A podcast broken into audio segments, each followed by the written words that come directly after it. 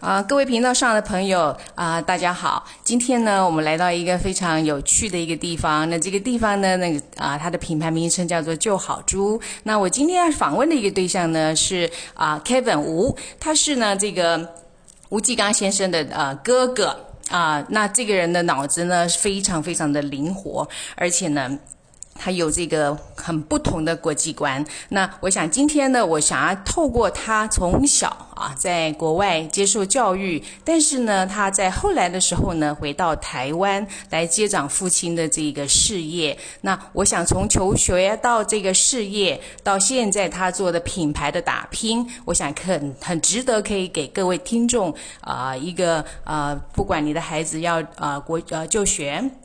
或者是啊，在事业上的这个努力，都有一个很值得分享的一个经验。我想，现就在现现在就先请这个吴哥来跟我们大家说这个分享的内容。哎，吴哥好。啊，你好，大家好。哎，呃，吴哥，我想要跟你请教一下，就是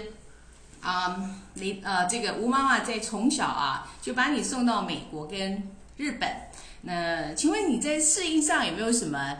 这个可以分享的地方啊？那我们其实最早是先去温哥华加拿大，然后再去美国，然后再去日本。所以其实我从国小毕业之后，就就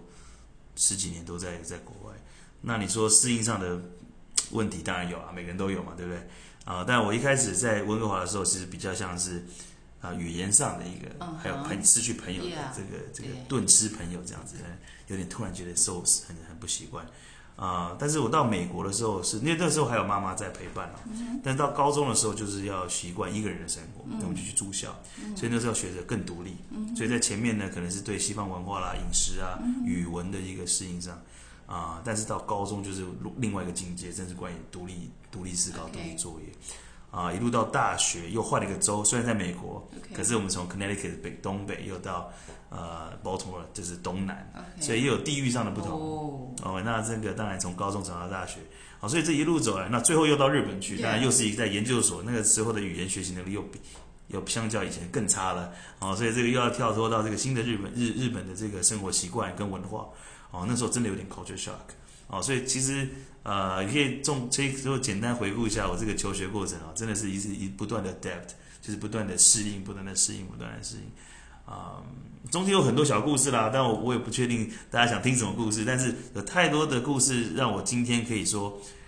我真的可以一个人过活，我真的是杀不死的小强，你知道吗？对，我正想要跟你说 我正想要说，哇，你这么样的适应力强，你你是不是可以说是打不死的小小强了？真的是 要要很强大的力量能把我杀掉。哎，那我借着这个话题，我很想要知道，哎，像像吴哥你这样子这么经历这么多不同。呃，区在不同年纪、不同区域的适应，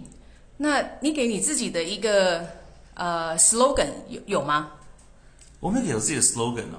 哦，我我倒没有以这个思，我觉得思辨能力是是一个思辨能力，对思辨或事变啊，这个是思辨，肯定在思维上的改变啊，应状态上去调整。另外一个是事变，适应变化的能力。OK，我觉得这两件事情对我来讲是很重要，所以如果硬要讲的话。我觉得现在讲一个什么 EQ、IQ，我真的觉得 A A 这个 AQ 更重要。OK，就是 aversion quotient，对不对？那个就是在讲说人如何去适应这些变化的一个能力指数。啊，我很感谢我父母亲给我这样的机会去去挑战自己。哦，听众朋友听到了，我听到了几个关键字啊，就是假设你今天要送你的孩子到国外去的话，嗯。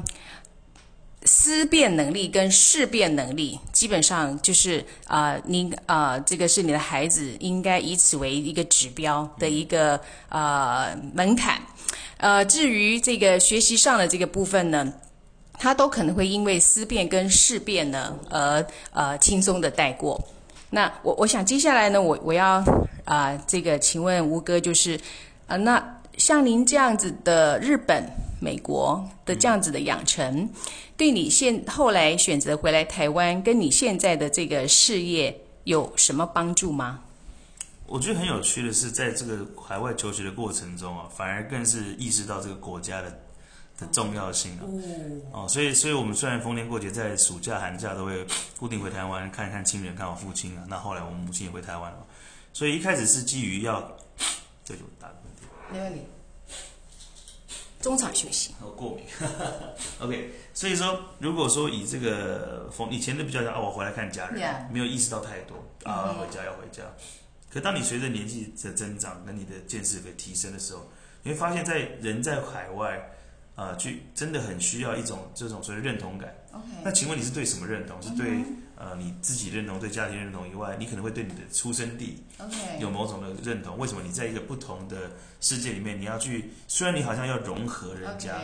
但实际上那个融合不是为了融合而融合，你还是保持自己自己有的一个态度，嗯去接受跟接纳跟学习别人的文化。嗯，哦，但是如果除非你舍弃你的文化，就说好，我只是想变成那个人，我要变成美国人，我要变成加拿大人，嗯，当然也是一种选择。嗯，可是这个过程中，我反而是更清楚我身为台湾人这件事情的重要性。嗯，因为以前是觉得好像是因为回家，家人在这边，这是我的家。但是回除了有家人在这边以后，我发现第一个那是我出生地，而且我在海外去去留学过程中，看到很多台湾好的地方，但也看到很多台湾可以进步的地方，是可以有有所学习的。所以就萌生一个想法，就是是不是可以把这些经验带回来？嗯啊、当然我弟弟选择在国外持续的发扬光大，虽然不代表实际上他就不是呃不在乎台湾，可是他选择在那边呃发扬光大。可是我可能比较晚离开台湾，年纪比较大一点才离开台湾，然后跟我父亲母亲的沟通也比较多，在在求学沟通比较多。啊、所以我会觉得，哎，反而在国外的历练让我更想要回家。哦，所以我觉得这是一个蛮蛮特别的地方。对我今天这个啊、听到一个这好好感动的一个讯息，这个好像让我觉得吴哥有一种过去啊十大建设孙玉璇时代的那个老灵魂，就是为了 Made in Taiwan 这件事情，呃，无论如何都要回家来来报销可。能跟我的身跟我的年纪有关吧。我的民国六十九年那种不上不下的这种 这种年纪哈，可能从小的这个这个这个这个学习的熏陶，这个还是保有一些比较传统的一些观念啊。哇，太好了！所以这个可能很难改啊、但是我也不觉得需要改啊。当然啊当你决定这件事情的，也不需要是啊。我觉得每个人都心中都有他自己的归属。啊，当然很多的人，呃，爸爸妈妈，或朋友的小孩子就会说，哎，太早放出去国外，会不会就就不想再回家了？嗯当然，确实有这种可能性，因为当如果他发现他跟他的原始的 root 没有那么的连接，他确实没有必要为了回来而回来。嗯，那他如果在海外找到更适合他的发展的区的区域，或者 even 那个文化更吸引他，他确实会有可能就变成那个人了。嗯哦，那这个这个本身没有对错，嗯哦，本身没有对错，真的，啊、我我真的觉得，如果说你你有想要让小朋友出国念书，你就要有一个心理准备，就是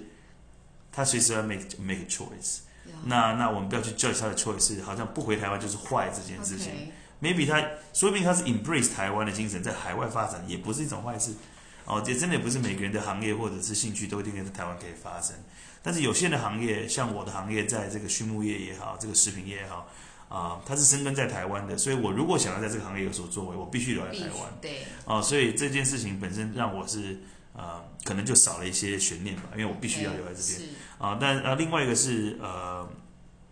可能也是关于早期的这个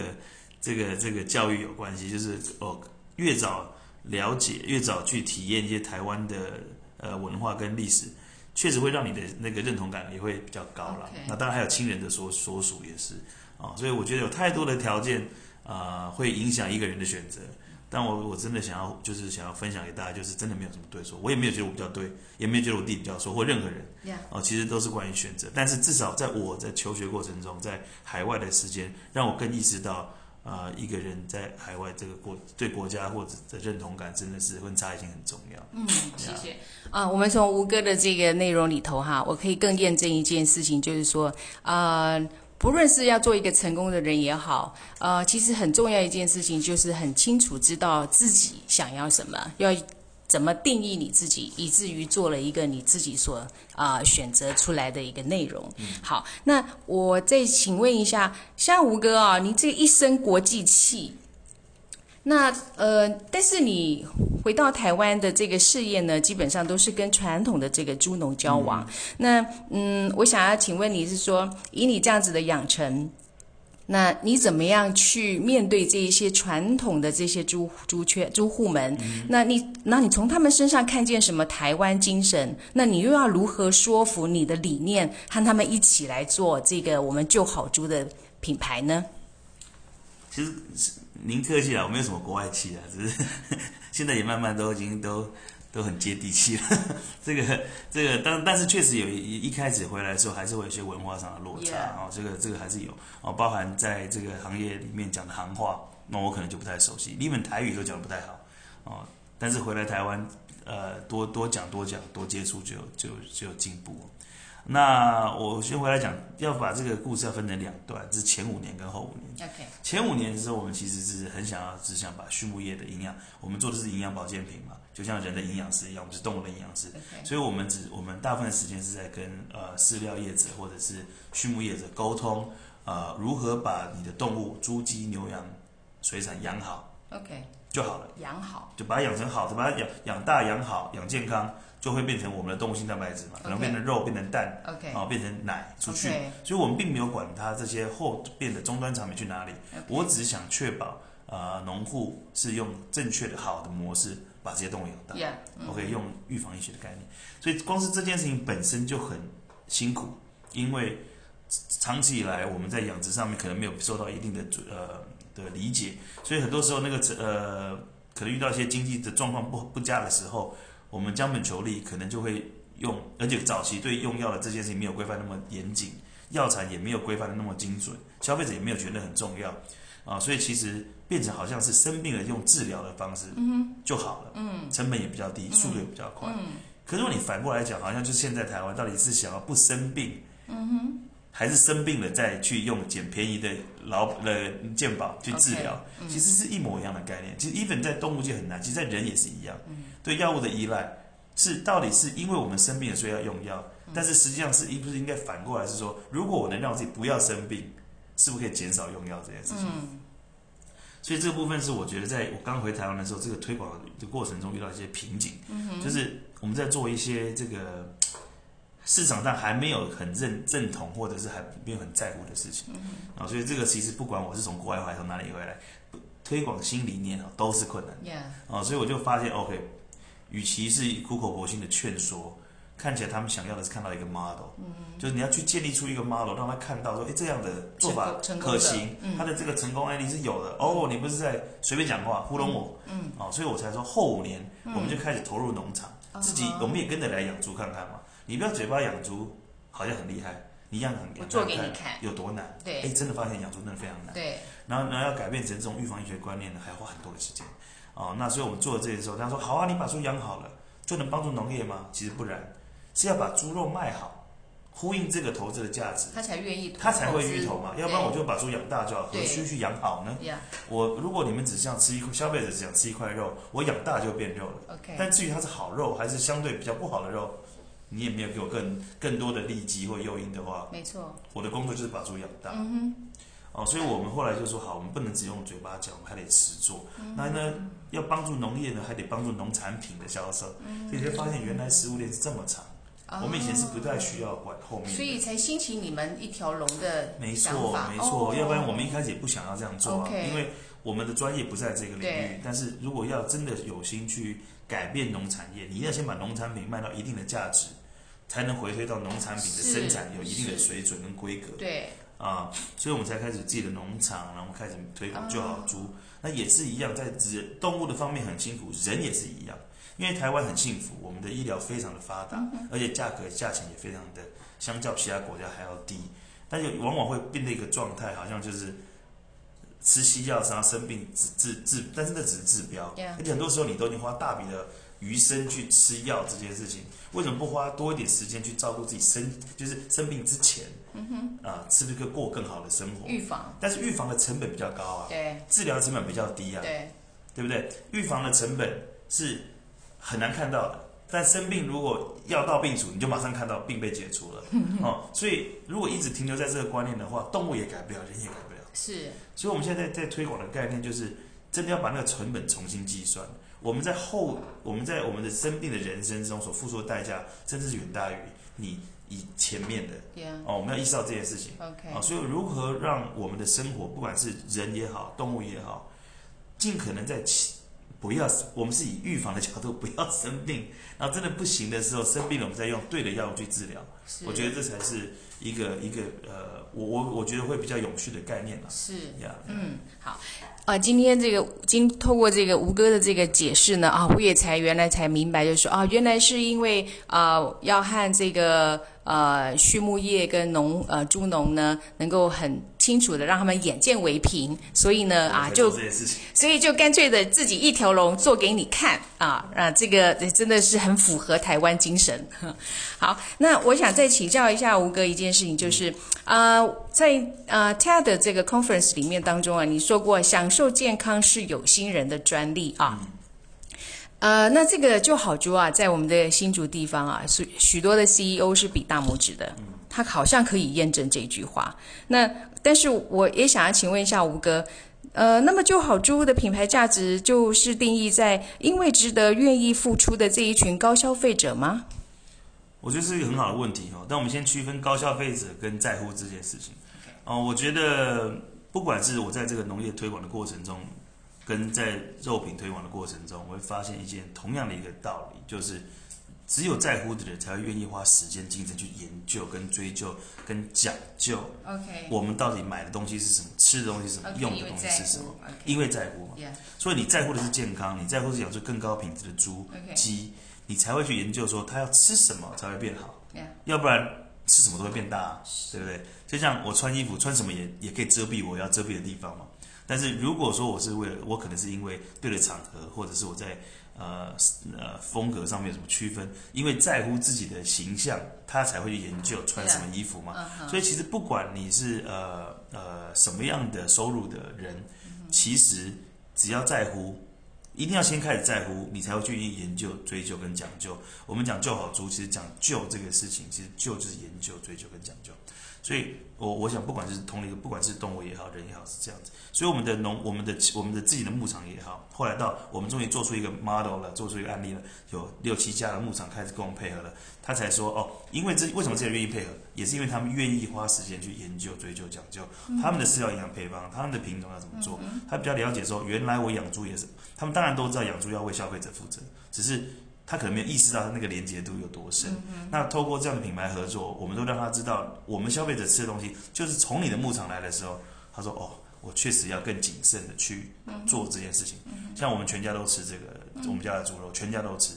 那如果我的牧场或者我任何的呃我们的这个伙伴牧场不是在对的做对的事情，我也是害了我全家人了，对不对？啊，所以所以这个就是我在想说，这个做好猪这件事情，真的要给或者是吃，就是要不要吃过比较好的、有心过比较有品质的生活的人，确实要先在乎你的生活跟品质，你才会去追究这件事情嘛。啊，所以很高兴说新竹很多的呃朋友也愿意去去去去去支持这样的理念。那当然我们也是秉持这样理念在做事情。那回过来讲，就是好像现在要付出比较大的代价，才能取得相对比较好的产品。我觉得这好像某种程度上也是不变的事实啦。因为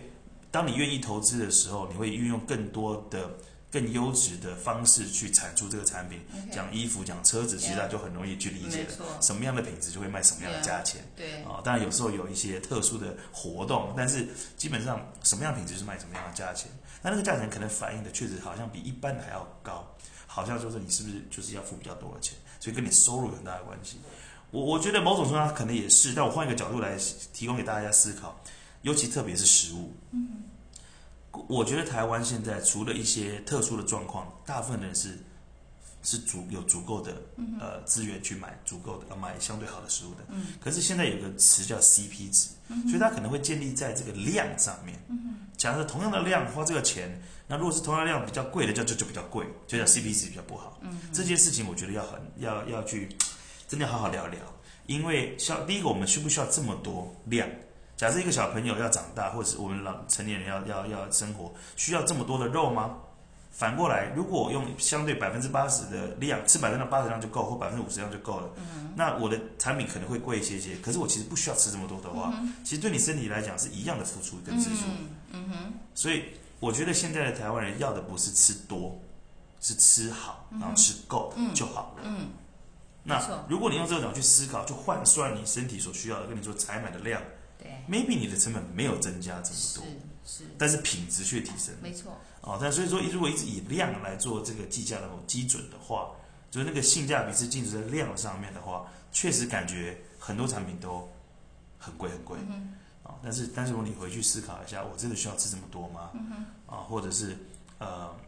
我我如果未来我因为现在吃比较便宜，呃，讲便宜不对，吃比较相对没有那么优质的的的的的食物，其实你未来的身体要付出更大的代价。所以如果你把以前的把未来要付的钱拿一点来拨到现在，对反正你偷偷的 out output 也是一千块钱的话，对你只是拨现在拨两百，以后拨八百，对为什么不把以前的以后的八百拨三百或四百来你现在的食物？maybe total 还是花一千块啊。对，所以我觉得那个成本的计算不会是有两种角度，一个就是是以量计价，我认为是有待商榷。嗯另外一个就是你要看你 total lifespan，你的人生一条一这么长的人生，你要花多点钱在前面，去少一点医疗费，还是要把是特别把一点医疗费拨过来做预防医学这件事情。对，我觉得或预防医学就包含生活，包含食物嘛。是所以我觉得这种角度来看的话，不见得一定说吃好东西一定要高收入户对这件事情。OK，Yeah